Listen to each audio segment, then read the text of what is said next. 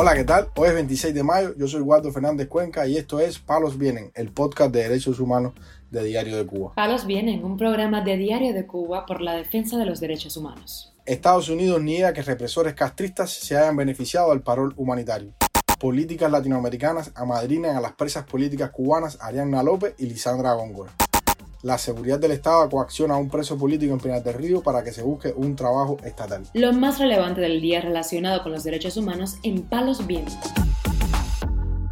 Bueno, comenzamos informando que la Oficina de Aduanas y Protección Fronteriza de Estados Unidos aseguró este jueves que el programa de parol humanitario lanzado por Washington en enero de este año está abierto para cualquier ciudadano cubano y que el sistema está diseñado para que personas con problemas en su historial no ingresen a ese país.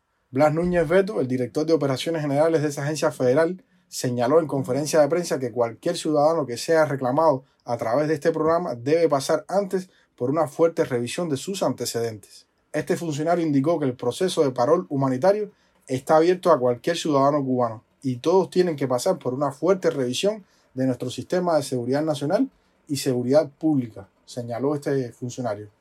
El portal Cubanel le preguntó a este funcionario sobre varios reportes que confirman el ingreso a Estados Unidos con parol humanitario de cubanos con un historial represivo al servicio del régimen castrista.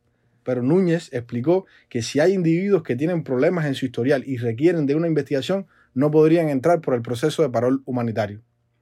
Este funcionario además confirmó que desde el 5 de enero hasta la fecha, Estados Unidos ha recibido 1,5 millones de solicitudes de patrocinio para ciudadanos de Cuba, Haití, Nicaragua y Venezuela, y que la cifra de migrantes que intentan llegar a ese país por vía ilegal ha disminuido drásticamente con el programa de parol humanitario.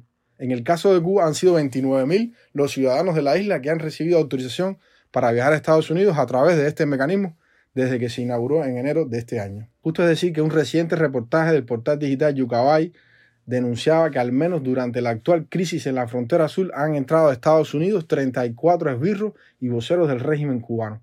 De ellos, 21 fueron militares, represores violentos o delatores, y 14 habían sido periodistas, voceros o troles en redes sociales.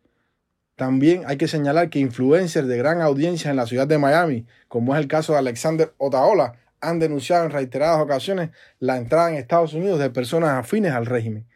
Ese ha sido uno de los motivos por los que el conocido influencer ha decidido lanzar su candidatura a la alcaldía del condado de Miami-Dade. Por otro lado, damos a conocer que la política Andrea Ojeda, vicepresidenta del partido chileno Renovación Nacional, decidió apadrinar a la prisionera cubana Arianna López Roque como parte de la iniciativa de la Unión de Partidos Latinoamericanos, UPLA, que recientemente difundiéramos en Palos Vienen. López Roque es presidenta de la Academia Julio Machado de Placetas, fue condenada a ocho años de prisión por participar en las protestas del 11 de julio y desde la prisión de Guamajal en Santa Clara ha informado sobre amenazas y torturas que ha recibido constantemente.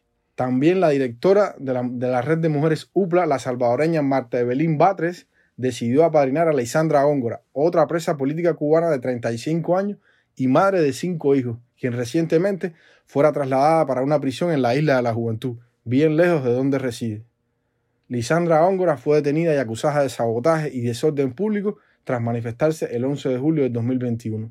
Este proyecto de madrinazgo fue presentado en Miami el 16 de mayo y es impulsado por UPLA, una organización con sede en Santiago de Chile que alberga a más de 25 partidos políticos conservadores de 21 países. El presidente de esta organización, el argentino Julián Obligio, destacó la respuesta impresionante de las integrantes de la red de mujeres de la UPLA al compromiso de madrinazgo con las presas políticas cubanas.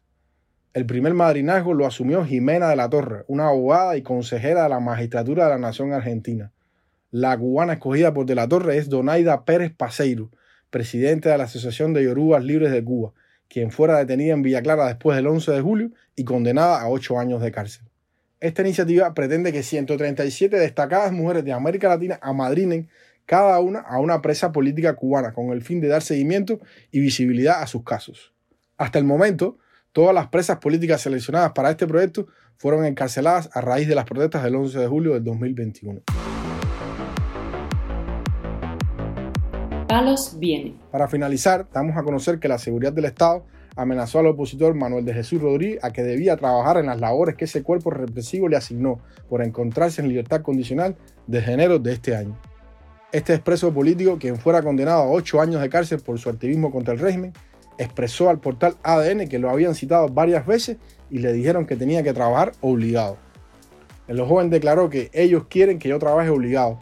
Tengo las manos en pésimas condiciones de estar cortando leña.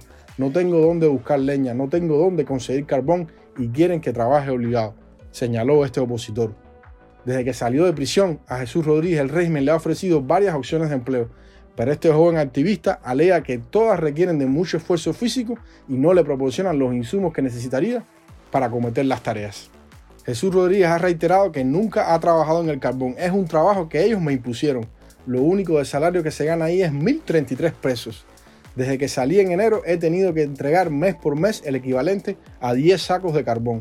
Ellos no me dan nada, tengo que buscarlo todo yo. Si yo no entrego ese carbón antes de este fin de mes, me revocan a la prisión. Como se puede ver, la principal amenaza contra este activista es devolverlo a la prisión kilo 5 y medio de Pinas del Río hasta que cumpla la totalidad de su sentencia que culminaría el 25 de abril del 2025. Desde el 2021, Rodríguez tiene medidas cautelares de protección por parte de la Comisión Interamericana de Derechos Humanos. En el 2016, este opositor fue condenado por los supuestos delitos de desacato, atentado, difamación de las instituciones y héroes y mártires y ultraje sexual todos estos son delitos muy comunes que usa el aparato represivo del régimen contra todos sus opositores en distintos momentos. Palos Vienen, un programa de Diario de Cuba por la defensa de los derechos humanos. Estas han sido las noticias de hoy en Palos Vienen, el podcast de derechos humanos de Diario de Cuba. Pueden escucharnos en DS Radio, Spotify, Google Podcasts, Apple Podcasts, Telegram y SoundCloud. Yo soy Waldo Fernández Cuenca, que disfruten este fin de semana y la próxima regresamos con más noticias.